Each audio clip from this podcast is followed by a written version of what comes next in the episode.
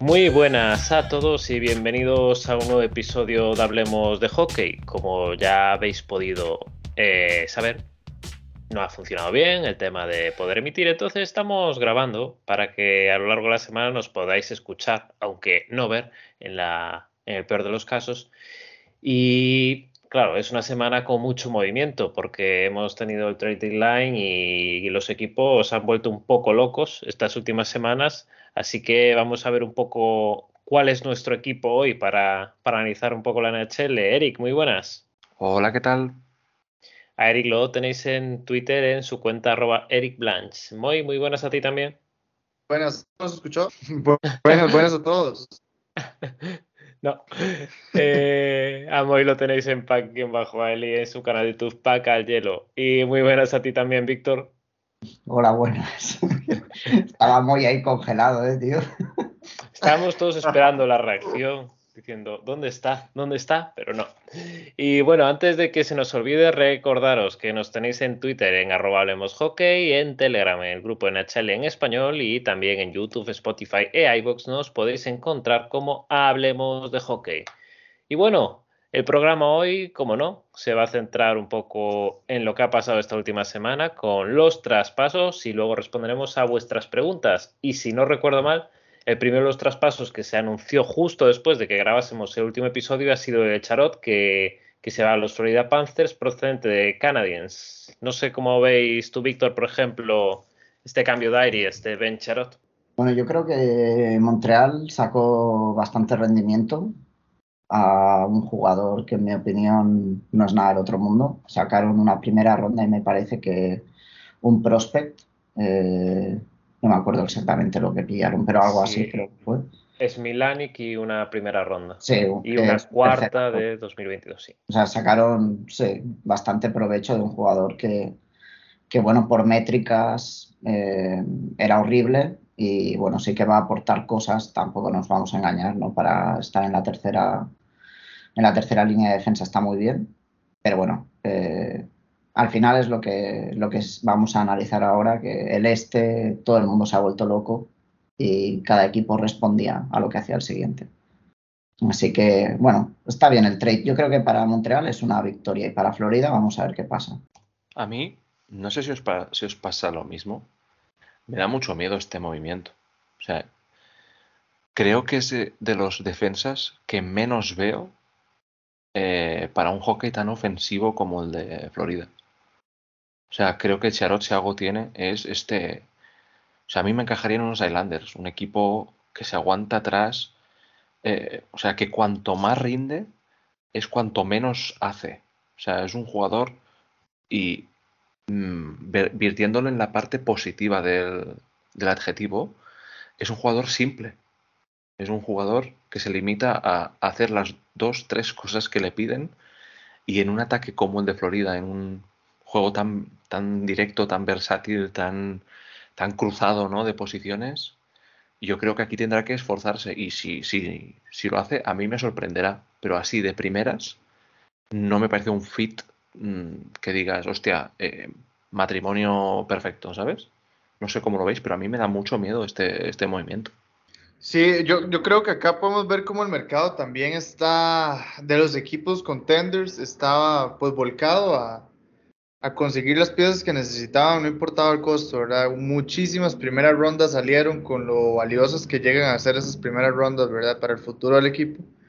Eh, a mí, Charrot me parece que es un buen jugador. Eh, es, cierto que vamos a ver cómo se adapta, ¿verdad? Al juego eh, tan vertical de los Florida Panthers, pero me parece que para el proyecto de, Panthers encaja bien y, le va a ayudar, ¿verdad? En, playoffs, porque también Charrot en playoffs eh, resultó ser un jugador muy, muy distinto los, los playoffs pasados con Montreal.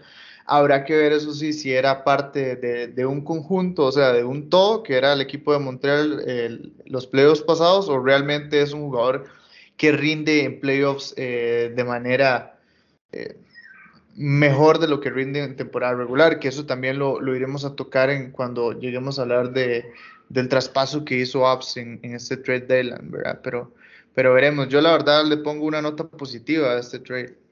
Creo que también va a depender de cómo juegue Florida en playoff, porque no pueden jugar de la misma manera que han jugado ahora, a ganar 8 eh, a 4 todos los partidos, tienen que cambiar el, estilo de juego y ahí a lo mejor les ayuda mucho más. Y de todas maneras, estos traspasos siempre el, equipo que compra se sabe si es una victoria según el rendimiento en playoff. Si se van a la primera de calle, pues, pues no les ha salido bueno el trade.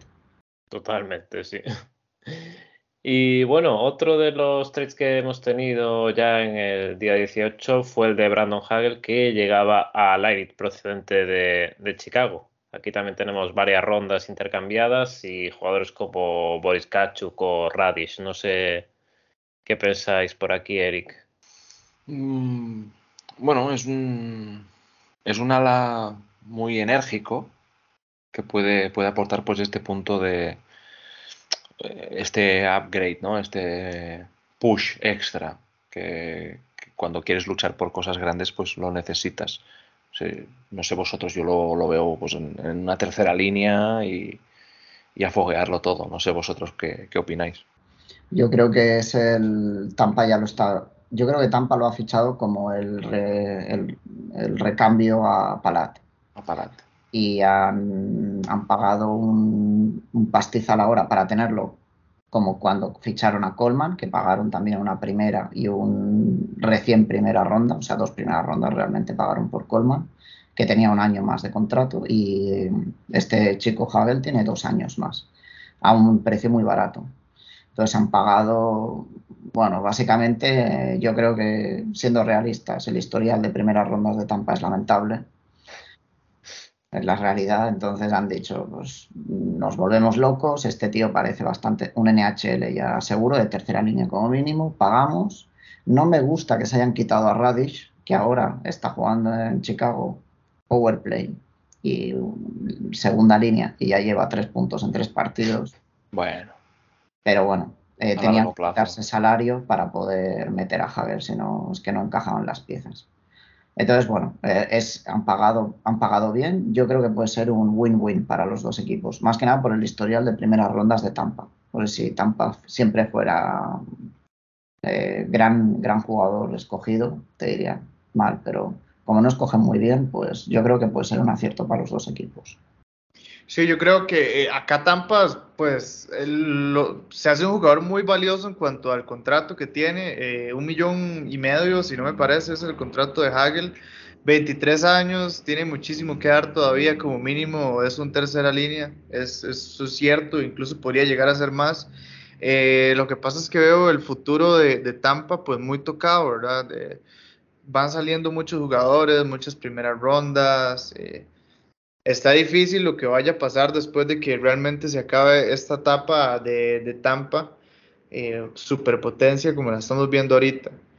Y eso también pues es algo a ir pensando un poco a futuro de cómo se van a ver estos Tampa Bay Lightning. Lo cierto es que mi pensamiento es que cuando uno tiene la oportunidad de ir por la Stanley Cup, hay que ir por la Stanley Cup. Eh, no soy tan enamorado de las primeras rondas, la verdad, que son muy importantes pero cuando tu equipo está preparado para ganar la Stanley Cup, hay que ir por ella, porque, o sea, hay equipos que pasan años de años, de años, de años intentando ir por la Stanley Cup y no lo logran. Así que si el equipo está con posibilidades claras, hay que ir por eso.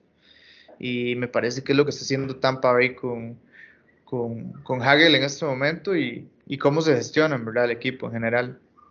El que puede salir muy beneficiado con Hagel, si juega en su línea, es Stamkos, ¿eh? Porque Hager es un tipo que genera mucho, muchos espacios. Y, y Stamkos, pues este año, Víctor, corrígeme si no lo ves igual, está más finito, está, ha vuelto, o sea, se ha recuperado, se le ve ya eh, un poco más en su línea. Y, creo que pueden, supongo que Killor, ¿no? Debe ser el, el que acompaña a Stamkos ahora, Víctor están cambiando las líneas en cada partido porque últimamente Tampa tiene una racha de que está, de lesiones. están dormidos porque como ya están en playoff y yo creo que, no te exagero, creo que prefieren irse a Wildcard que enfrentarse a Florida. Entonces, sí creo que quieren pasar por la Metropolitan antes que contra Florida. Entonces, está cambiando líneas cada día. Entonces no sé con quién va a jugar aún cada uno. Point Kucherov van a jugar juntos y quién acompañará, no se sabe. Palat, Hagel, Killorn, no se sabe. Hombre, el que más encaja es Palat, ¿no? Con, esos dos. O sea, yo creo que es... está muy flojo este año. Bueno, falta que llegue playoff y se, y se ponga a tono. Pero yo creo que por, por cómo juega este, este tipo, la única duda que me genera también es que es muy pequeñito, ¿eh? Pero bueno, no, no, es el, no sería el primer y segundo jugador pequeño que, que la lía ofensivamente en positivo. O sea que. Pero sí que es verdad que para un equipo como Tampa, por cómo jugáis, me parece un poco, un poco pequeño. Algo que le pasaba a veces a Tyler Johnson, a Tyler Johnson. Sí. Que no, que no le pase también a él. Pero bueno, el tío tiene, digo, transmite una energía y, y, un ritmo que os beneficiará seguro. Un poco el recambio también de, de Gould ahora mismo para. Exacto, ese, ese extra. Se parece mucho jugando Ese extra de, de, motivación y de, y de revoluciones. Yo, yo no lo había pensado así, Víctor, pero esa es la mejor comparación que, que es, digamos, es un, es un recambio de Gord para, para afrontar los playoffs. Bueno, y pasamos ahora al primero de los refuerzos que han pillado los Boston Bruins estos últimos días y no es otro que, que de, que llega desde Anaheim a cambio de John Moore y Bakanainen. No sé, tú, Moy, ¿cómo ves esta llegada del defensa a Boston? A mí, sinceramente, esta llegada no, no me gusta. Este es un trade que no me genera como mucha confianza. Me parece que se paga mucho por él. Es mi, es mi, es mi pensamiento. La verdad es que simplemente es un jugador que no, no me despierta mucho. Eh, pero yo creo que sí se acopla bastante a la mentalidad de juego de Boston y a lo que pueden hacer a, futuro, ¿verdad? Yo creo que eso es como lo más importante acá. Eh, y Boston va a tener un, va, va, a entrar a playoffs, porque va a entrar a playoffs, pero de una posición muy difícil, ¿verdad? Yo creo que eh, este es un perfil que le sirve a Boston para hacer ese equipo de traba, ¿verdad? Ese equipo trabado, ese equipo mm, algo físico, digámoslo así. Y yo creo que es un perfil bueno para, para el equipo de Boston, aunque no soy muy fan del jugador, sinceramente. A mí lo que me gusta de del bueno de eh, de Hampus, me encanta el nombre, Hampus. es, la única persona que conozco con este nombre. Eh, es la combinación que tiene de tamaño, y sabéis que soy muy pesado con el tamaño de los defensas, y la habilidad pero sobre todo eh, que es muy bueno secando a, la estrella rival, o sea, siempre baila con la más fea, pero encima luego, jugando muchísimos minutos, en, Anaheim jugaba muchos minutos, creaba muchísimo en, ataque. Y en un equipo como Boston, en el que cuando llegue playoff, que como bien decís, pues van a llegar, eh, los minutos se reparten menos y, él va a ser de los que va a estar mucho tiempo en hielo, creo que aquí Boston gana la producción ¿no? en, los em, shifts largos que va a jugar. O sea, es un jugador que, produce en, durante todo el shift y produce en, los dos sitios. Es la parte que más me gusta de este tipo y por eso encajaba también en Anaheim, porque ayudaba atrás Ahora este año mejor, años anteriores les, les costaba más, pero sobre todo lo que producía en ataque.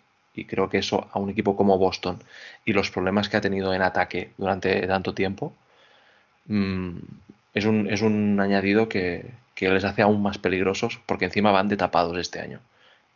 A mí, a mí me gusta mucho el fichaje. Eh, cuando lo vi, en el primer momento pensé que habían pagado mucho, sobre todo porque en el momento aún no había renovado con Boston, que ha acabado renovando. Eh, pero creo que es el jugador perfecto, el jugador que necesitaba Boston, porque necesitaban un compañero como Dios manda para McAvoy, que ahora mismo McAvoy estaba haciendo todo en el, equipo en defensa. Y yo creo que esto va a permitir que McAvoy se pueda desatar un poco más en ataque, sin tener que preocuparse de, defender tanto. Y porque eh, Lindholm es muy bueno defendiendo y puede jugar muchos minutos, como ha dicho Eric. Y yo creo que es un muy buen fichaje para, para Boston, pese a los ocho años y el salario que es altillo. Yo creo que es un muy buen fichaje Y Anaheim, vamos a ver qué hace con lo que ha recibido. El chico ese, eh, no, me, no puedo decir el apellido, no sea complicado para mí. Pakanainen. Ese. eh, estaba, ese había jugado muy bien con Boston este año hasta que se lesionó. Entonces vamos a ver qué tal sale el jugador, porque si les sale bien, pues puede ser una victoria para los dos equipos también. De todas maneras, parecía que no iba a renovar, así que había que, que vender al jugador. Estaba claro, si no, Anaheim lo perdía por nada. Sí, en cuanto a futuro, en cuanto a trades de futuro, ¿no? Para competir ya, yo creo que ah, los equipos que vendieron, vendieron bien. Anaheim y Montreal me parece que salen muy fuertes a futuro, ¿verdad? De estos, de estos días de traspaso. Sin duda. Eh, y, muy bueno ese comentario, Víctor, el de, el de compañero para Macao, me parece que sí, porque este es un perfil de, un jugador que no, no suele eh, ser acompañante en, contragolpes ni entradas ofensivas, sino ser un jugador que cuida la línea.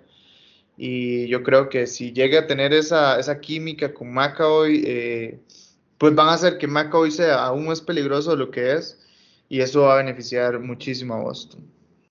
El, el Dumoulin para Letán. Ese, ese jugador que cubre Así es. las, las, las subidas locas. Bueno, y pasamos ahora quizás uno de los grandes movimientos de estos últimos días, si es la llegada de Claude Giroux a Florida Panthers. Bueno, llega Giroux con Munanan y Rupstop, pero a cambio de Owen Tippett y rondas. No sé, Eric, ¿cómo valoras que pueda adaptarse Giroux a, a Florida? A ver, es que. ¿Quién no quería a, a Giroud en su equipo? O sea, es élite playmaker. Es un tipo que, que es que va a sumar una barbaridad y obviamente habrá que darle ¿no? esas semanas de adaptación, o sea, a nivel, ya no, ya no solo a nivel sistema, sino a nivel psicológico. O sea, yo creo que después de ser el estandarte de, de, de la ciudad de Filadelfia y que a, media, a, nada de terminar la regular season eh, te vayas a, a Florida a un contender, a un contender además eh, en mayúsculas. Eh, pues es, es- es mu- muy importante. O sea, mucha gente aquí lo que puede ver es la lectura de errónea, bajo mi punto de vista, de típico veterano que ya busca ¿no? el, el- el- la Stanley como, como de segundas. Pero no es así. O sea, para él es todo un reto. Y lo que a mí más me gusta a nivel deportivo es que es el, si no es el, diría que es- está entre los cinco primeros de, de en porcentaje de face-off. Y eso en playoff es vital.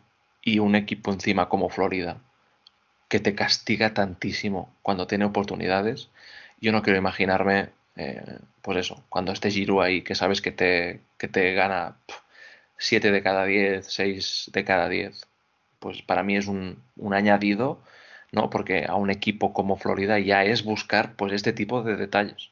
O sea, además de todo lo que va a, a sumar este hombre, añadámosle este, este, esta herramienta, ¿no? esta arma que, que van a tener ahora. Para mí es un, es un movimiento muy inteligente por parte de, de Florida y sobre todo es eso. Después de 14, 15 años en la liga, pues con 34 años, pues a ver cómo, cómo se adapta, pero si consiguen que sea una adaptación rápida, esto es, vamos, un matrimonio espectacular. Para mí es un Erika. trabajo. Ah, bueno, muy, di. Dime muy. No, no, y bueno, es- esto va para, para todos acá. Eh, ¿Será que Giroud, el, este traspaso es una renta nada más por estos playoffs? ¿O será que Giroud realmente tiene posibilidad de quedarse a futuro en, en Florida? Porque también se habla mucho de que podría ser que Giroud vuelva incluso a, a- a Flyers pronto. Sí que eh, leí esto, perdona, eh, Víctor, ahora, ahora le das. Eh, quizá, yo te diría que quizás sí que vuelve, pero yo dudo que sea en el training camp siguiente. O sea, yo creo que con 34 años, yo mínimo le veo un par de temporadas, eh, pues eso, a lo mejor haciendo un, un, un Thornton, ¿sabes? Que sale a, sale a Toronto, ahora está en Florida, ¿sabes? Ahí pues un poco, ¿no? Mostrando la patita en diferentes, en diferentes casas. Sí que lo veo retirándose a lo mejor como flyer, ¿no? Pues como Marlowe en, en- los Sharks, pero hostia, no sé si lo veo ya directamente dentro de cuatro meses. Eh, ahora mismo no sé quién tiene Florida por renovar este año, porque sí que sé que tenían problemas creo que el año que viene, entonces igual podría estar una temporada más, pero yo no lo veo a largo. Yo creo que va a volver a Flyers, si no es este año, el que viene.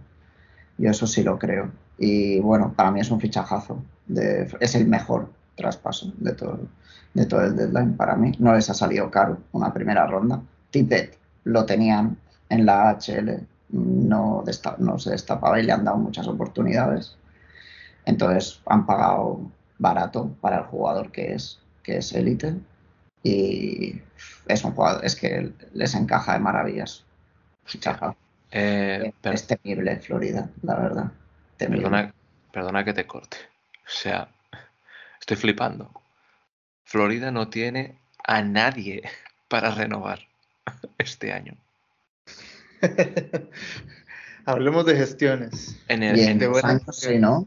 En bueno, es años. que temporada 2022-23, eh, Unrestricted Free Agents, Giroud, Axiari, Mamen, Marsman, Joe Thornton, eh, Hack y Lindbom. Nada. Y, o sea, y, nada. y Chiarot. Ah, Y después de restringidos, los Tarainen, Carlson y Johansson. Nada. Nada, no tienen nada. sí. Lo importante es que- les viene la siguiente con Haberto y Hornkis, que ya será un súper veterano, y, y. O sea, hasta la 23-24 a nivel cap lo tienen bastante bien, yo creo. Si renuevan Es que- aquí es que- este año, uf, ojo, eh. Dime. ¿Cómo También, dices, si uno se pone a ver, si uno se pone a ver, por ejemplo, las líneas de Florida, este equipo, no sé, es temible. Habría que ver los demás equipos, analizarlos, pero me parece que línea por línea es uno de los mejores equipos, si no el mejor equipo que hay en la NHL. O sea, viendo la primera línea podría ser Berhag- Berhagi, Barkov, Giroud. La segunda, Huberdo, Bennett, Duclair. La tercera, Marchment, que está rindiendo un nivelazo. Lusterainen, Sam Reinhardt. Una muy buena tercera línea. La cuarta, esa, esa línea de choque, ¿verdad? De experiencia. La línea de Serrat. Lomberg, Achari, Hornquist. Los tres, los tres para, para, esas, para esa posición. dejas Después en defensa. A Lundell. Te dejas a Lundell. Ajá. Ojo, eh. Correcto. Y en defensa tienen a Charrot, a Wigger, Wigger uno de los mejores defensas de este año, Charrot, señor. Forting, Brad Kuguas, uno de los mejores hitters de, y jugadores físicos que hay en Sí, la sí. liga. Después tienen a Roy Hack, eh, reciente incorporación, y a Brandon Montour. En este momento tienen out a, a Nutibara, que es un defensazo que, bueno, se lesionó feo y no ha podido jugar. A Eggblad, ahorita está en Injury Reserve. Y out está eh, Thornton y Lundell. Lundell Es que, que debería jugar los playoffs, Lundell, la verdad. tienen fuera. Es para hacer hueco salarial, eh, pero Ekblad está a tope. Es que está Lundell, eh, Jumbo y Ekblad lesionados, eh, o sea, fuera. Y aún así, Reinhardt en tercera. Reinhardt en tercera. Es, esta plantilla es, es fuego. Es fuego. Tal vez le podemos achacar un poco los goles, Bobrovsky eh, y Knight. Digamos, Knight no es un jugador que está totalmente listo para la NHL, aunque en la AHL lo estuvo haciendo bien y por eso volvió a subir. Y después un Bobrovsky, que es la gran incógnita de cuál Bobrovsky vamos a ver, el Bobrovsky de- del primer año con los, con los Florida Panthers o el Bobrovsky de Columbus Blue Jackets. Esa es una gran incógnita. Ostras, pero sí, ¿eh? O sea, compro lo que, lo que dices. Pero lleva un año muy bueno. Sí, sí, sí, sí, no, lleva, lleva un año muy, muy bueno.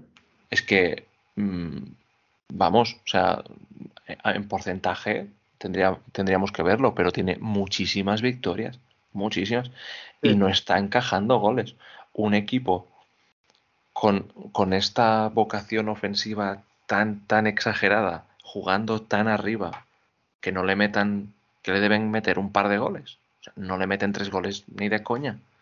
Me parece que, obviamente, el fantasma sobre Bobrovsky va a estar todas las temporadas, pero creo que ahora mismo, este año, tampoco me parece el peor momento o para, para meter, por eso, un, un, interrogante ¿no? encima de, la portería.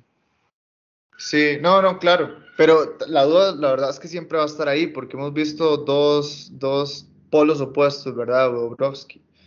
Y, y, también yo creo que si Florida Panthers llega a ganar eh, la ventaja de cerrar los partidos en casa, pues va a ser casi imposible dejarlos fuera. Casi imposible. En casa los Panthers son el doble de, lo buen equipo que son fuera.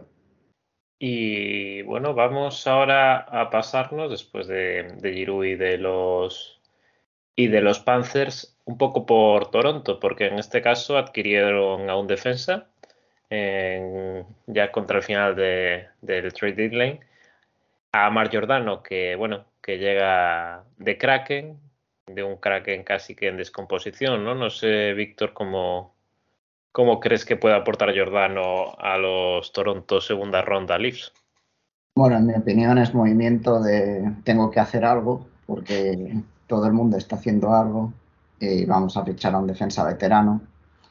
Eh, bueno, creo que es que no me acuerdo, el que pagaron una segunda ronda o dos, dos segundas rondas. Segunda ronda de 2022 y segunda ronda de 2023 y una tercera del 24. Bueno, pagaron bastante. Por Jordano y Blackwell. Ah, bueno, y Blackwell es buen fichaje. ¿eh? Blackwell es un buen es fichaje. tapado, ¿eh? Tercera línea, sí, sí, sí, no. Es, bueno, es un fichaje para intentar pues estar a la altura de los demás. No han pagado tampoco mucho, pero eh, es que el problema es que tienen una división demasiado potente. Pero bueno, va a fortalecer la defensa y el ataque. Blackwell para la tercera cuarta línea está muy bien, muy buen jugador. Entonces, bueno, buen, buen fichaje. Toronto tiene que hacer algo. Así que no lo veo mal. Lo difícil con Giordano es cuando tiene atacantes eh, muy grandes. Porque a nivel tamaño no es, no es una bestia y eh, en todos sus, sus años en Calgary, o sea, si os fijáis, siempre le atacan con tipos grandes, porque es que, o sea, sufre y encima, eh, ahora con casi 40 años, pues lo que antes podía suplir con tenacidad, con, ¿no? con esfuerzo, con tren inferior, pues cada vez le cuesta, le cuesta un poquito más. Pero, pero bueno, yo creo que una de las claves también para medir el rendimiento de Giordano será la productividad en Power Play. Porque es un tipo que juega muy bien en Power Play y va a parar a un equipo con mucha, mucha eh, pólvora en, en, ataque. O sea, si saben usarlo, eh, yo creo que ese va a ser la, lo que puede hacer cambiar el, devenir de, de Toronto en, en playoffs, con lo que comentabas, Víctor, ¿no? que tienen que hacer algo, pues por lo menos que pase en primera ronda. No sé yo eh, si van a poner a Jordan en power play porque tienen a Riley ahí. Sí, a ver. no, lo saca nadie. Y mira que tampoco me parece nada del otro mundo, ¿eh? pero no lo, no lo saca nadie. Y no sé si tú por ahí, Moy, querías decir algo o no.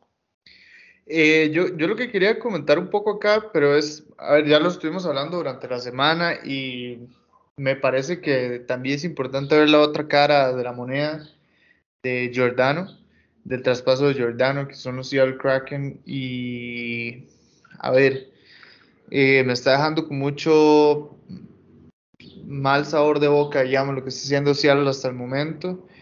Eh, me parece que no por el traspaso de Giordano en sí, sino por haberle dado la, la, capitanía a un jugador que ni siquiera la quería. Eh, recordémonos del día del draft, cuando lo seleccionan, que su cara era de, ¿qué estoy haciendo aquí? Yo no quiero estar acá en Seattle pese a todo eso, este, agarran y le dan la, capitanía. Me parece que hay unos problemas ahí de manejo interno que ojalá no se, no se reflejen en el futuro o en el proyecto futuro, que claramente lo que está pensando hacer Seattle eh, con su equipo, ¿verdad? Lo que pasa es que, bueno, con los años de draft que vayan a venir, cualquiera que, que agarre uno de los chicos maravilla que vienen, pues eso le puede solucionar mucho y tapar los huecos, ¿verdad? Que, que puedan llegar a ser. Lo cierto es que por el momento el proyecto social me parece que ha empezado muy mal. Eh, por ahí, antes de, de, la introducción, Lex, usted decía que algo, algo estaba mal en Seattle. Yo creo que al, al Kraken, el calamar lo dejaron ahí afuera, bajo el sol y ya está, se está pudriendo. ¿eh? Y un proyecto que no lleva nada a estar vivo. Entonces, pues cuidado ahí, ¿verdad? Con la gestión que comentas de la capitanía de Jordania, ahora mismo esa C tiene menos valor que lo que cuesta la tela de esa C. Sí, y es que también cuántos jugadores que seleccionaron no han salido. Y, y ojo, que ya salieron, perdón, ya salieron. Y ojo que eran jugadores que sí estaban tomados en cuenta en el primer equipo. No fue el caso de Vegas, en el cual seleccionó varios jugadores que terminó cambiando. No, estos jugadores ya estaban en la plantilla, tenían minutos en el equipo, tenían minutos en NHL y se fueron casi que a cambio de nada. Eh, habiendo podido seleccionar de esos mismos equipos eh, a los que seleccionaron a estos jugadores de los que estoy hablando, jugadores con muchísimo valor eh, mayor en mercado en cuanto a futuro y en cuanto a presente. Entonces es complicado, no sé. Por eso digo yo que, por eso digo yo que es raro y no me gusta la gestión de Seattle, pero también decía que, o sea, si les llega a tocar un pick alto y seleccionan, por ejemplo, a, a o a Mitchkov, eso les va a solucionar todo en unos años. Pero el presente de Seattle no, no, me, no me gusta y no me agrada cómo están llevando las cosas. Sí, de hecho, bueno, Seattle también se deshacía, por así decirlo, estos últimos días de Appleton y de Lawson, ¿no? pero quizás el siguiente de los traspasos, sí, con un poco más de caché, digamos, es el de Marcus Johansson, que, llega a Capitals a cambio de Daniel Sprong, ¿no? Otro traspaso en el que también está involucrado, como no, Seattle. Bueno, Johansson ya jugó en los Capitals, era jugador de segunda o tercera línea y yo creo que han tirado por, por un jugador que, que ya conocen cómo es, que saben cómo juega y, y yo creo que aquí sí que sacó buena tajada eh, Seattle porque Sprong es el típico jugador que necesita jugar exactamente en un sitio como Seattle, donde va a poder jugar en primera o segunda línea, va a tener oportunidades y puede, aunque parece que no, nunca lo va a acabar de hacer, puede explotar. Si no explota en Seattle, no va a explotar en ningún lado, porque más oportunidades que hay no las va a tener. Entonces vamos a ver qué tal. Y bueno, yo este, este traspaso lo vi, lo vi bien para Seattle tampoco estaba jugando muy bien Johansson en Seattle, así que mucho más no se podía sacar. Pero fíjate, Víctor, eh, ¿por qué no estaba jugando bien Johansson? Porque Johansson. Da pena. ahí, va, ahí voy. Porque Johansson, si yo soy el entrenador de Washington, yo lo pongo a jugar con Ovechkin. Porque Johansson es un tío que tiene muchísimo hockey en la cabeza. Es un tío que analiza muy bien, que se anticipa muy bien y que lo que necesita es alguien al lado que tenga el stick levantado para cuando él suelte el disco. Y si no recuerdo mal, en su debut con Washington juega con Ovechkin. Y es por eso, porque en una plantilla eh, donde parecen todo pollos sin cabeza, como Seattle, eh, le pones a jugar, pues la virtud número uno de este chico no brilla. Y en lo demás, pues bueno, es un tipo correcto. En cambio, en una plantilla eh, donde puedas ponerlo con Kuznetsov o con Backstrom o con Ovechkin, el rendimiento de este chico, lo normal es que se incremente mucho respecto a lo que estaba ofreciendo en Seattle. Y es que, es que también, digamos, viendo Seattle, por ejemplo, ¿dónde está Jonas Donskoy? ¿Dónde está ese jugador que era en Colorado? ¿Dónde está Janny Gord, por ejemplo, también, aunque estaba un poquito mejor, pero ¿dónde está, dónde está Gord, que, que se iba de, de, Tampa para poder ser primera línea en un equipo, porque tenía la calidad para ser primera línea en un equipo como Seattle? Eh, uf, no sé, ¿dónde está, dónde está el Grubauer que, que fue candidato al vecina? No, no me gusta, lo, lo el próximo ahí en mi lista para cambiar de entrenador es, es, Seattle, porque el proyecto no, no, no me genera nada, la verdad. Ya vamos llamando nosotros a Seattle, no te preocupes y ya, ya lo, lo arreglamos todo. Oye, y vamos con una de porteros, porque San José se hacía con Capo ¿no? bueno, Capo Caconen una quinta ronda a cambio de Jacob Middleton, el defensa de Minnesota. No sé, Víctor, ¿quién crees que sale beneficiado acá?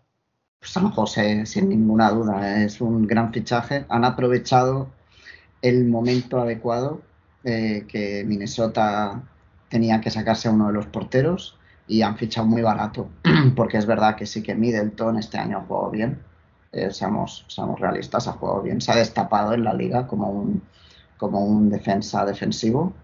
Y pues Minnesota lo adquiere, vale, está bien, pero Kakonen ha sido un jugador que ha dado flashes de poder ser muy buen portero y San José conseguirlo por, vamos a decir, por alguien que acaba de, salir este año de la nada, pues me parece un, gran fichaje además eh, que necesita portero. Eh, San José que tiene a Reimer, que debe tener como 55 años ya, y a Gil, que tampoco ha hecho nada del otro mundo para mí, gran fichaje de San José. Y Minnesota, pues otro equipo que se refuerza para los playoffs. El gran tapado para mí de la Liga Minnesota. Sí, Kakonen que pues va a tener la oportunidad de realmente ser un portero titular porque Minnesota no lo estaba teniendo por completo. A ver, iban intercambiando por cuestiones de lesiones también de, de Talbot, pues iba dando ese, ese cambio pero ahora en San José va a tener la oportunidad de, ser realmente un arquero en un equipo eh, titular, en un equipo que tal vez no es tan ofensivo, digámoslo así, y que está rodeado al final por, por defensas que, que son de calidad, que hacen que el juego de los arqueros sea más sencillo, digámoslo así. Y yo creo que San José se hace de un arquero muy barato, ¿verdad? O sea, con lo que cuesta en la liga conseguir un arquero y un buen arquero, son al final los, los productos mejores, los mejores valuados. Y yo creo que por algo muy barato se hacen con un arquerazo que puede ser eh, muy bueno futuro. Oye, y precisamente ya que hablamos, ¿no, Moy, de, de Minnesota y de porteros, un poco sorprendente, ¿no? Llegada de Fleury a cambio de una condicional, de una primera ronda condicional a Minnesota. Sí, en el capítulo anterior estuvimos hablando mucho de los porteros, eh, que hablamos, que Gibson, al final pues el, el, que se mueve es este Flurry, dentro de los equipos que dijimos, me parece que no hablamos de Minnesota, no, no lo veíamos ahí, y yo creo que muy buen refuerzo para Minnesota, a ver, muchos podrán hablar de la inconsistencia de Flurry, de los años de Flurry, pero es un arquero, es un arquero para jugar playoffs, es un arquero con experiencia, eh, y tal vez hablo muy romántico porque es, eh, yo creo que mi portero favorito y, yo creo que le da muchísimo en, ese vestuario al equipo de Minnesota que, pueden aprovecharlo en los playoffs. Es un baluarte, sabe lo que es ganar Stanley Cups y eso es, una experiencia que, no es muy fácil adquirir para un equipo lleno de jóvenes. Eh, y jóvenes futuros, hablemos de que, Minnesota, de que Minnesota no gane la Stanley Cup este año, pero a futuro sigue teniendo ese jugador ahí en el vestuario que va a ir acompañando a, los jóvenes como Waldy, como Rossi, eh, como Addison, que, van a ir subiendo al equipo y, afirmándose en el equipo. Yo creo que es un, es un buen fichaje. Eh, la verdad es, es un portero que, aunque yo siempre personalmente he creído que está sobrevalorado, lleva unas temporadas eh, fantásticas los últimos años, las cosas como son. Y este año estaba jugando en un, equipo que era desastroso defensivamente en Chicago. Y aquí en Minnesota ya no, ya no tiene eso. Es un equipazo en todos los sentidos. Y yo creo que es la pieza que les puede convertir en equipo, para mí, de los más favoritos del oeste yo creo que es un equipo que se puede cargar a cualquiera. Y creo que es un gran, gran, gran fichaje para los dos equipos, para Chicago por conseguir una primera ronda y para Minnesota por, por tener un portero élite en el equipo y ya no hay excusas de porteros. Y, un muy buen tándem, digamos, porque Talbot, de Flory, yo creo que en cualquier momento si llega a pasar algo, algún inconveniente de lesiones, cualquiera está listo para suplir el otro, aunque claramente Flory me parece que va a ser el, arquero titular el primer día de playoffs. Pero Talbot tampoco lo hace mal. Acordémonos cuando el año pasado se enfrentó Vegas Golden Knights contra, eh, contra Minnesota también. Entonces yo creo que son un muy buen tándem, van a ser los dos ahí en Minnesota. Bueno, y volvemos otra vez con jugadores defensivos. En este caso nos vamos de nuevo hasta Boston, donde se han hecho con los servicios de Josh Brown. Y bueno, una séptica condicional a cambio de Sat Senishin y una quinta que se van a, Ottawa. No sé, Víctor, por ejemplo. Me gusta que menciones este trade. El infame. Me encanta, me encanta. no sé por qué. Para mí, Josh Brown es eh, inútil eh, por ser correcto, políticamente correcto. Me parece Sabía que te gustaría. Y me gusta mucho que Boston lo fiche porque hacía falta que tuviesen un cono en defensa, de verdad, y ya, lo tienen. Así que yo contentísimo. Para mí, que, que Ottawa haya sacado una quinta ronda, me parece que mucho, la verdad. Sí, no, a, ver, yo, yo con Brown no, no, le tengo tanto, tanto entre ojos. Yo creo que al final, pues sí, no es, un, no es una estrella, no es un jugadorazo. Y, pues, pues por su calibre y su calidad, obviamente se traen otro tronco al equipo. Eh, un jugador que no, o sea, si llega a jugar, no sé, 50 partidos en la NHL va a ser, o sea, de enmarcar pero yo creo que Shenishin es uno de los, de los fichajes más malos que ha hecho Boston, y, incluso con aquel draft que comentábamos, incluso durante la semana, que fue nefasto para Boston. Y oh, está bien, está bien que Boston tenga un tronco, como dices, para, para ver cómo afronta. Lo que pasa es que Brown, yo creo que, yo creo que puede ser un jugador físico que al final le puede funcionar en esa cara de malos que yo le veo a Boston, la verdad, de, de, de chicos malos, digámoslo así. Bueno, y de Boston no nos alejamos mucho y nos vamos hasta los Rangers que adquirieron a Andrew Cobb y una sexta ronda de 2023 a cambio de Morgan Barron y dos segundas condicionales de Winnipeg. Eh, Moy, refuerzo para, para Rangers de cara a final de temporada. Ojo, ojo Rangers, ojo Rangers con Cobb y Batrano. Cuidado, son dos jugadores eh, importantes. Batrano, por hablar de, uno de los dos, es un jugador que sabe marcar goles, es un jugador que marca, es un jugador muy querido, es un jugador que es comprometido con el equipo tácticamente, que no le teme tampoco al choque, no le teme a jugar forecheck. Eh, es un muy, muy buen jugador. Igual Cop me parece que es una adquisición muy buena para Rangers que empieza a solidificar esas líneas y a darle cara realmente al, proyecto y acompañar a, muchos de los jóvenes que tienen la plantilla, ¿verdad? Por cierto, hace poco la Frenier hizo su primer punto en Power Play y felicidades para él.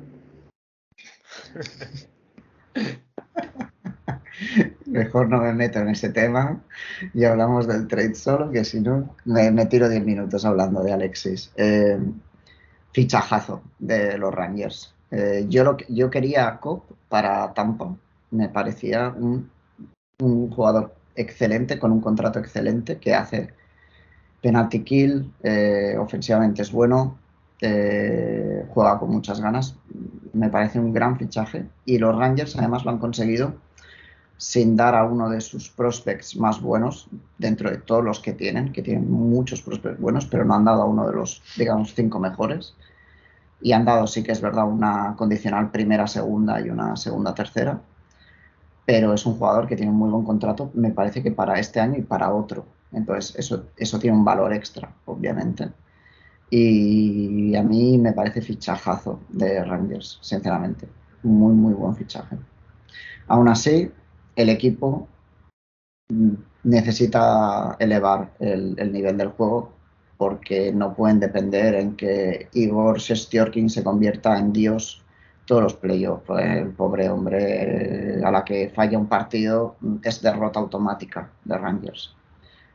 Eso, eso iba a comentar, Víctor. Qué, qué importante es, ¿verdad? Porque sí, yo creo que dependen demasiado, demasiado en, en el estado de Shesterkin. Se han apoyado mucho en que realmente ha sido una temporada extraordinaria para, para Shesterkin, incluso histórica de porteros en la NHL pero no pueden solo depender de él, ¿verdad? No pueden solo depender de él, necesitan eh, un equipo más comprometido, pero yo sí creo, por ejemplo, que el perfil de estos dos jugadores que mencionaba, que llegaron al equipo sí, sí, le ayuda, porque son jugadores un poco fajados en lo, en lo táctico, correctos, eh, y yo creo que más bien va por ahí la, la, las adiciones y son conscientes al final los Rangers de eso, ¿verdad? Por eso fichan este, este par de jugadores.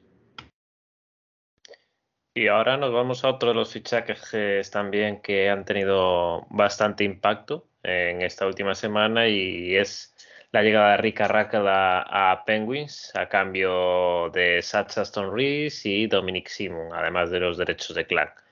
Eh, Víctor, en principio refuerzo para Pittsburgh, ¿no? Sí, eh, es un. A mí me recuerda un poco a aquellos fichajes que hacía Pittsburgh hace unos cuantos años, ya casi 10 años, cuando fichaban a gente como Josa y otros, eh, Kessel, cuando ficharon a Kessel, gente de este estilo. Raquel, en su mejor momento, a mí me parece un jugador eh, estilo Kessel. Lo que pasa que Raquel lleva unas temporadas muy inconsistentes como Anaheim ah, en general. Y, bueno, depende de la versión que salga de Raquel en el equipo. Si Raquel le sale el Raquel bueno, eh, ojo, mucho, mucho ojo, porque es un fichaje. No han pagado mucho, sinceramente. Y puede, puede darles un extra a un equipo que, sinceramente, bueno, no estamos hablando del Pittsburgh, pero yo no entiendo cómo juegan tan bien con la plantilla que tienen. No, no lo entiendo, pero bueno, esto es otro tema para otro día tienen, tienen la suerte de lado, eh, Pittsburgh, que ayer estaba viendo el partido en el que Malkin anota ese gol, Malkin eh, en la jugada se va atrás del arco, pues hace un pase para atrás y le rebota ahí a todo el mundo en, Boston, al defensa, en la pantorrilla, se le va por abajo el arquero, es, es, un equipo que tiene un poco ahí la suerte de, su lado. Y en cuanto a este, a este trade, me parece que el ganador es eh, Anaheim. Se hacen de un arquero que posiblemente vaya a ser de NHL. Tiene muchas posibilidades de serlo. Y pues traen a un Rich que es un, es un buen jugador. Al final, eh, perfil parecido en cuanto a en cuanto a calidad lo veo yo a, lo de Raquel. Yo no veo que Raquel sea un jugador tampoco extraordinario.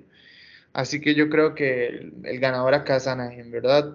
Claramente el que va a tener la oportunidad de probarlo esta temporada va a ser Pittsburgh. Pero acordémonos en unos años cuando, cuando Clank esté en la NHL, quién es el que gana, ¿verdad? Y ver, y ver qué se desemboca de esas rondas que, hablamos que pagó eh, Penguins. Y yo creo que el último de los fichajes así también de un hombre con bastante trayectoria es la llegada Carolina Hurricanes de Max Domi, el defensa que llega de, desde Columbus, de, de los Blue Jackets. ¿Cómo lo ves, Víctor? Bueno, eh, les ha salido prácticamente gratis a Carolina. Han pagado un jugador que es un tercera ronda, mm, que yo ni sabía quién era, sinceramente. Y el Max Domi, como salga el Max Domi bueno, conseguir al Max Domi bueno por una tercera ronda es un fichaje increíble. Y además es un jugador que, bueno, sí tiene sus idas de olla y tal, pero en playoff em, eh, jugadores así hacen falta que, le echen ganas y, sean físicos y tengan ese extra de calidad. Y bueno, no vamos a decir eh, fichajazo del copón hasta que no se vea la cara de, de Domi, pero bueno, yo creo que es una muy buena apuesta para lo que pagaron, es una gran apuesta Carolina. Sí, lo, consiguen prácticamente que gratis. Eh, Max Domi es un jugador, bueno, conocemos su estilo, ¿verdad? Físico, su estilo aguerrido, su estilo un poco más old school, digámoslo así, que ya le vienen los genes a él. Eh, es un jugador para playoffs, le da un poco más de agresividad al equipo de Carolina, que nos ha dejado muchísimo, muchísimo de ver en los playoffs en ese departamento. Yo creo que es lo que le ha fallado en los playoffs pasados, desde que lo ponemos como uno, como uno de los tapados, como un candidato, como todo. Es, es un aspecto que tenía que solucionar eh, Carolina. Me parece que lo hace muy bien ahorita con, con Max Domi porque viene gratis. Y además recordémonos que tiene a De Angelo, volvió De Angelo, volvió con un nivelazo, así que bastante bien. Y tampoco esperemos muchísimo de, Max de, de Max Domi, perdón. Max Domi es un jugador que, a ver, tuvo una buena temporada en 2018-2019 en la que estuvo cerca de, alcanzar el punto por partido, pero después de eso es un jugador eh, que, a ver, deja de ver mucho. Tampoco es un, gran fichaje en cuanto a que él vaya a, salirse en goleo en los próximos eh, partidos, pero yo creo que solucionan ahí el departamento físico del equipo. Y este traspaso, eh, en parte para Columbus, eh, yo creo que significa que van a renovar a Laine, porque han abierto bastante hueco salarial. No olvidemos que Domi, pues creo que ganaba sus 5 eh, millones al año. Y ahora con el hueco que han abierto, yo creo que se confirma bastante que van a renovar a Laine, que está jugando bastante bien, la verdad. Parece. Ahora solo falta que hable y de pena 20 partidos seguidos, pero está jugando bastante bien y bueno, eh, la valoración de Columbus era necesitamos espacio, nos lo sacamos por una tercera ronda, vamos a ver si, si fichan a Line y qué tal, la verdad. Y hay un trade más que tenemos que comentar, eh, Lex, que es el de Leconen eh, por los Colorado Avalanche, eh, que se llevaron a Justin Barron y una segunda ronda. Mm. Sí, es, es, correcto. A mí, eh, sinceramente, me gusta este trade. Yo sé que muchos podrán decir que se pagó demasiado por, por, por Leconen, pero es un, es un, es un forward checker que es muy bueno, muy aplicado. Eh, es un departamento que también le hacía falta a Colorado.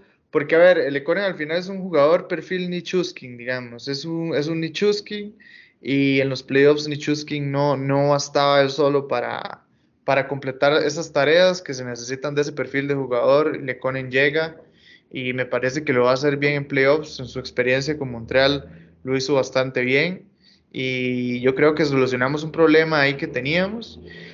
En cuanto a que salga Justin Barrow, a ver, este sinceramente a mí nunca me gustó esa lección. Eh, no creo que vaya a ser un, el próximo, el próximo Macar, por ejemplo, el próximo, eh, no sé, Cannon, por ejemplo, Fox.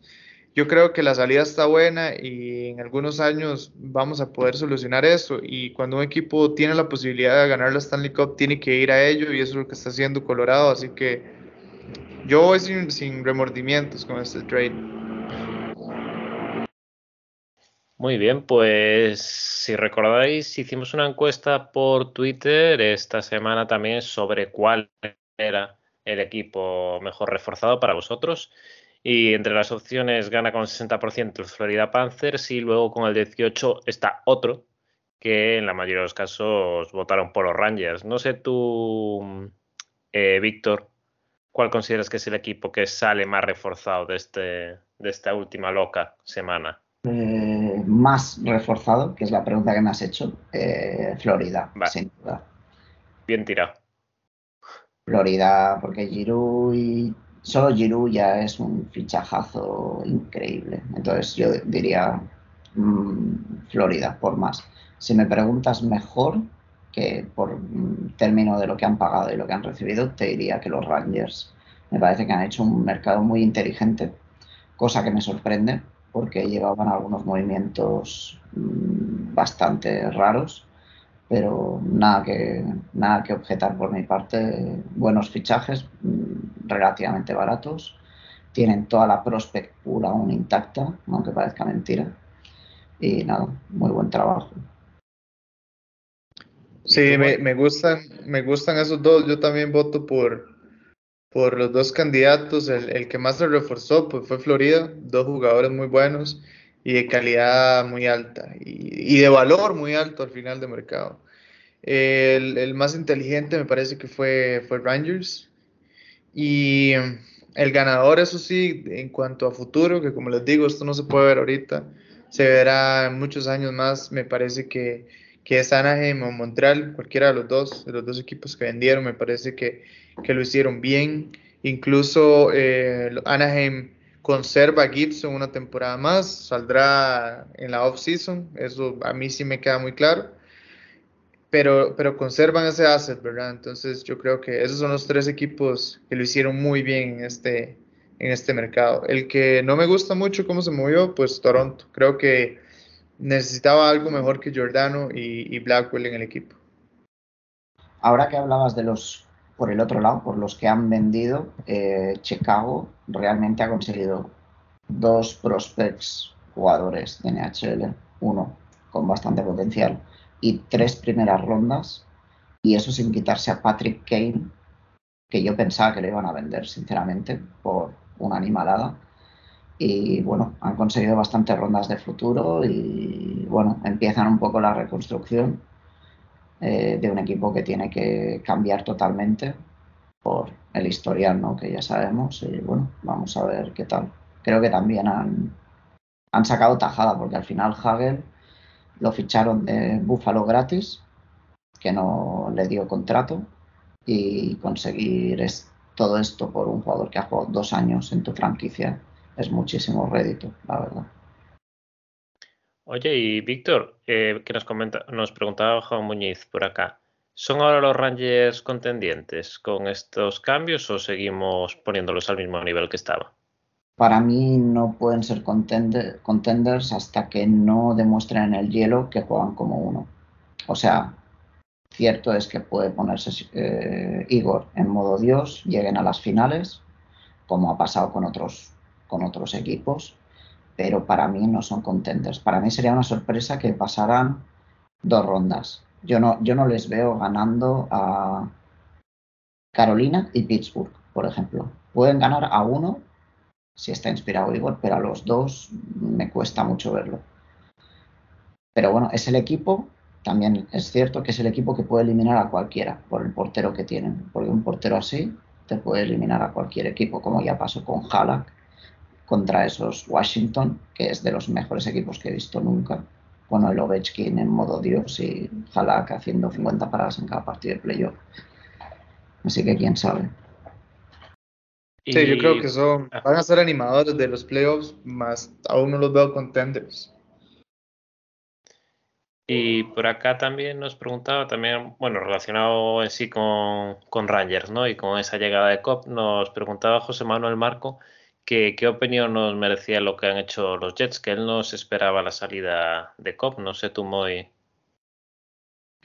Eh, es, difícil el, panorama, el panorama de Jets, yo creo que hace una temporada que no la tenían en sus planes eh, ninguno, ni siquiera los fans de Jets, yo situaba a Jets en otros planes, ¿verdad? Yo, por ejemplo, veía incluso a Jets en la posición que hoy está Calgary.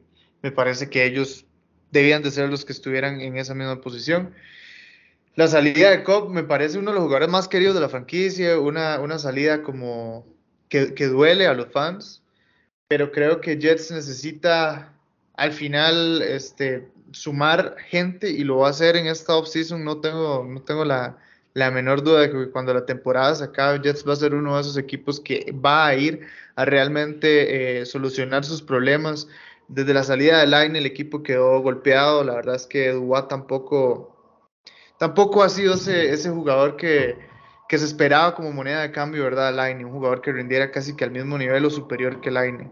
Eh, eh, Sheffield ha sido un jugador que no ha sido muy constante en, toda la temporada, está bien que tuvo sus lesiones, lo de Wheeler también, que no ha sido el mismo jugador de, los años anteriores. Eh, rescatable lo de Connor, por ejemplo, pero, pero yo creo que van a venir muchos movimientos en, en la offseason para Jets para, para, volver a enrumbar al equipo en ese, en ese camino que iban. A mí me recuerdan un poco a los Rangers y la diferencia es que que este año no está tan bien como en otros años y entonces, pues sí, es verdad, son un equipo súper potente en ataque, porque Connor, Hillers, eh, Shifley, Dubois y Wheeler son, y Cop antes de que lo traspasaran, pues son siete jugadores muy, muy buenos en ataque. Y el problema de los Jets no es marcar goles, el problema es defender. Y, luego el portero, y dependían mucho en, en eh, para mí les falta un Lindholm a los Jets y cuando tengan un jugador así, pues vamos a ver qué tal rinde el equipo. Y por eso dije que los Rangers me parece que lo han hecho también, porque con todos los prospects buenos que tienen los Rangers, no han dado a ninguno, no han dado a Schneider, no han dado a Zach Jones, no han dado a Lundqvist, no han dado a, eh, ¿cómo se llama? A que Andre Miller, es que han dado a uno que tenían por ahí y ya está. Teniendo y también, también los Jets recuperan a Mason Appleton, que, que bueno, lo recuperan, exacto, después de, su paso por, por Seattle. Y yo creo que Mason Appleton sigue teniendo el mismo techo que tenía antes de salir de, de Seattle y puede llegar eh, a ser ese right wing de segunda línea, incluso también, tal vez, ¿por qué no de primera línea, verdad? Que, que llegue realmente a, darle mucho al equipo, pero yo creo que sí, tiene razón Víctor, que el, gran departamento que, que, está dejando de ver en el equipo de Jets es, la defensa. Eh, lo de Morrissey no ha bastado esta temporada.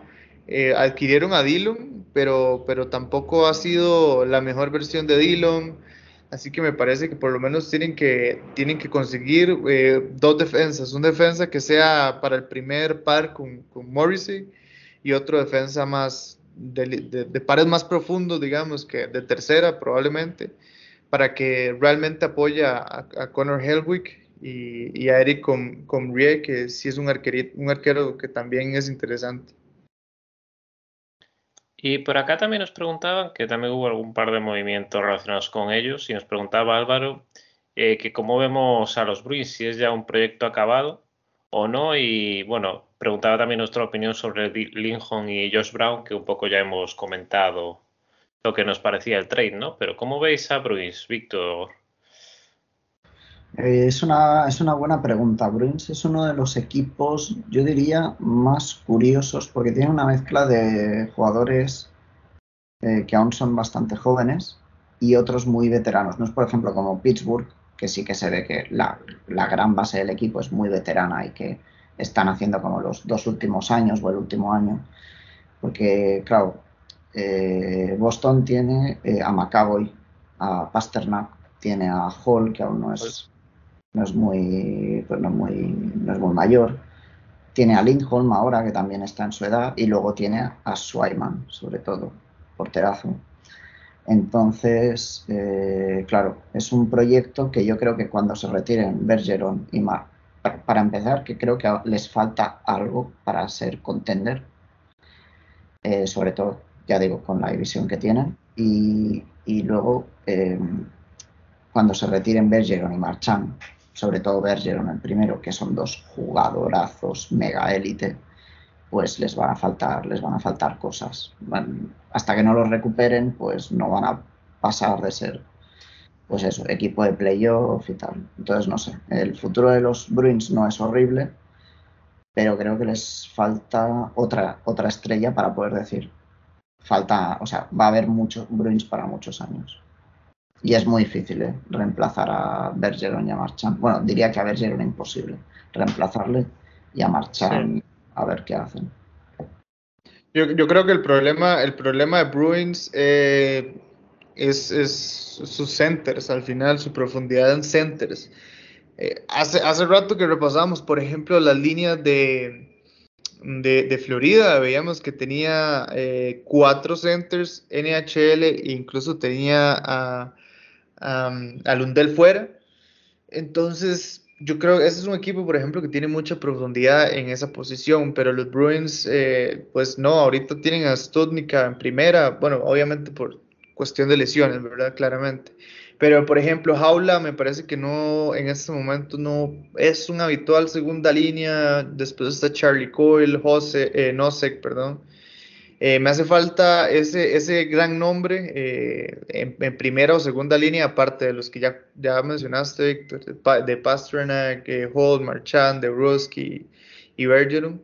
Pero me hace falta un nombrecito ahí en esa alineación de, de Ruins claramente tiene dos super porteros jóvenes con, con y, y. Y por acá también Javier nos preguntaba en Telegram que, bueno, nos pedía una reflexión sobre el regreso de Norris. No sé cómo lo habéis visto, Moy. Eh, el regreso, el regreso de, Norris a, Ottawa. Me parece que Josh Norris es un, es un, es un delantero que no tiene todos los focos que se merece, es uno de los, de los mejores jóvenes que tiene la liga. Eh, esa, esa, compañía con, que hace con, con me parece muy interesante. Eh, habrá que ver al final en, en, los años cómo termina acomodándose con Tim Stutzle, que por ejemplo, en, cuando uno ve las líneas de, de, Ottawa, me parece que todo está por definirse, porque también eh, Formentum podría jugar bien bien con Norris y, y hacer una, una, buena química ahí. Pero eh, es, es, es, interesante el proyecto este de, los Ottawa Senators. Me parece que está bien que regresen Norris, que regresen todos los jugadores que están fuera. Eh, fue un equipo súper golpeado por las lesiones, Chabot, Shane Pinto, Batterson, Así que, pues bien por Ottawa y no me han decepcionado hasta esta temporada. Al final, yo creo que dieron lo que tenían que dar, aunque su GM dijera que ya estaban listos para competir, pero obviamente no lo estaban. Pero, pero bien por Ottawa y están haciendo las cosas bien. Eh, esa dupla Forsberg-Gustafsson, no sé si alguno de ellos llega a ser el arquero titular al final de, de Ottawa Senators en, algunos años en adelante, pero por el momento están bien. Bueno, Norris eh, es un jugador que la verdad está, está aportando lo que le faltaba un poco a, a Kachak, ¿no? En, la línea no le faltaba un center pues que, que le abriese un poco de huecos y también que se aproveche de los huecos que él abre. Y yo creo que se eso, compenetran muy bien. Eh, tengo mucha curiosidad por ver qué va a hacer Ottawa una vez vuelva a Pinto, porque parecía que el hueco que iba a ocupar en la segunda línea de center eh, Pinto lo ha cogido Stutzler y lo están manteniendo como center y parece que se lo van a quedar como center. Entonces quiero ver qué pasa cuando vuelva Pinto, si se pondrá en el ala derecha o qué. Y bueno, de momento están formando unas dos líneas que tienen muy buena pinta a falta de lo que escojan en estos años. Porque no olvidemos lo que viene el año que viene, que es mm, pinta de muchos jugadores élite. Entonces hay que ver qué pasa, cómo se refuerzan los equipos. Pero yo creo que Norris tiene pinta. Estaba intentando, cuando, cuando has hecho la pregunta, Alex, estaba pensando un comparable para Norris, pero no se me ocurre porque tiene un muy, muy, muy buen tiro en el powerplay. De hecho, creo que es por partidos jugados y goles anotados de los mejores anotadores en powerplay de toda la liga y tiene un one-timer ahí bastante, bastante potente. Me recuerda a Hoffman, pero siendo mucho mejor jugador global en el Norris. Entonces, bueno, vamos a... Es, es, es, que, digamos, Norris, Norris es súper calculador. Eh, a veces tiene la oportunidad de tirar, pero se espera un poco, busca, busca pase, es eso de abrir esos huecos que dice que, Víctor, que a veces le, le, contribuye mucho a, a Kachuk, pero yo creo que Ottawa ha conformado un gran equipo. esa, esa duda está muy buena, la de qué pasará al final con, con Tim Stutzle, si se quedará jugando centros y pasará al ala, que es algo del, del, valor que tenía Tim Stutzle en su año de draft, en el que, en el que también salió elegido eh, Quinton Byfield de, de, de los LA Kings que exactamente entonces podía hacer esto, podía jugar en el centro, podía jugar en el ala, era un jugador mucho más plástico, que se acomodaba más a las situaciones y yo creo que acá lo está dejando a ver el, el jugador alemán y me, me, gustan estos, estos Ottawa Senators a futuro y sí, Víctor, se vienen unos jugadores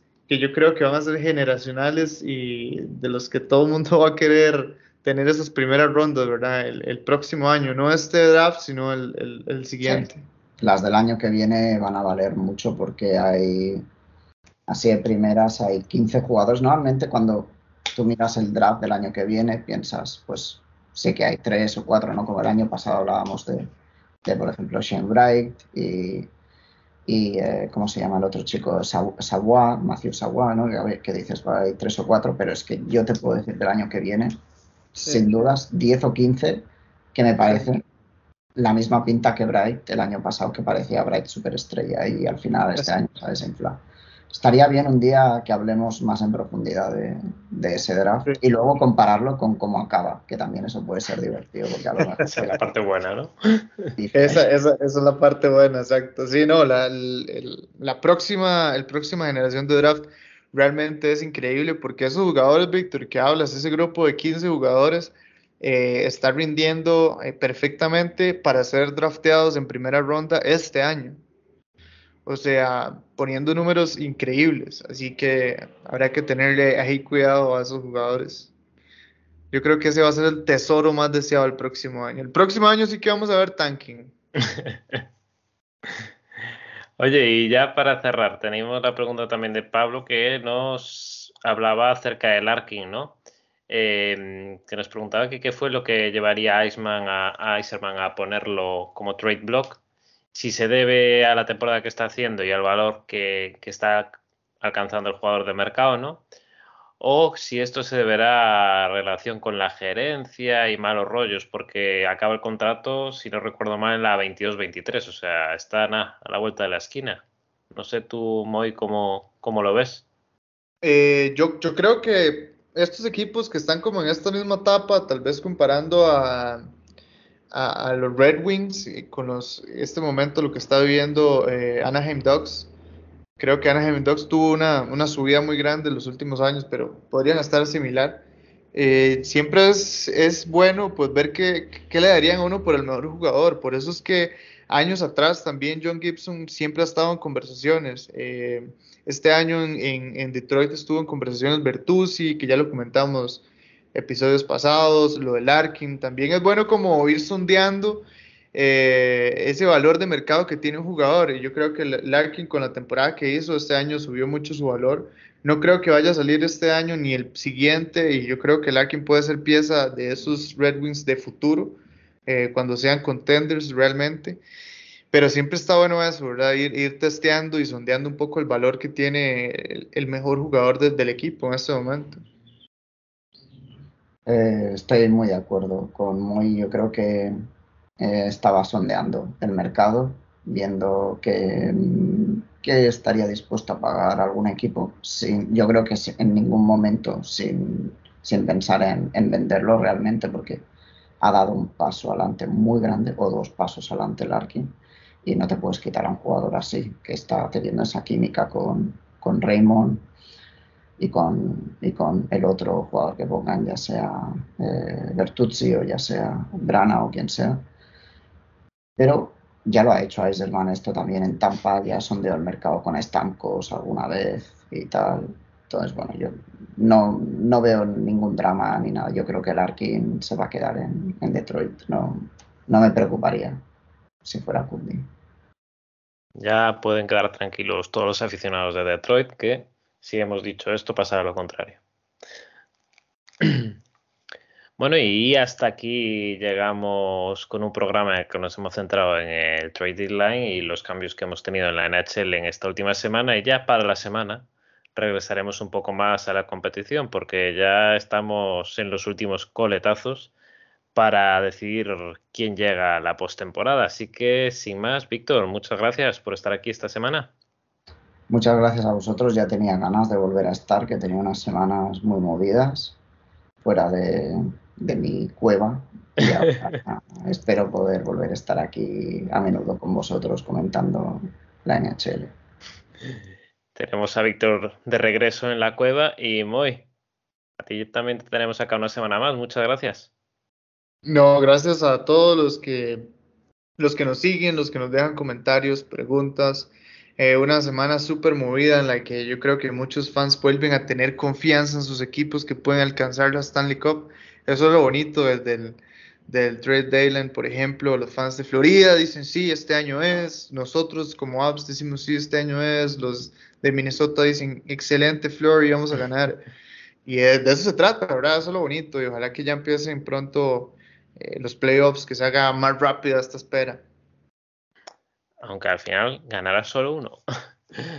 al final ganará solo uno. Bueno, y a todos los que habéis llegado hasta acá, muchas gracias y nos vemos la próxima semana con un nuevo episodio de Hablemos de Hockey, de hockey sobre hielo. Adiós.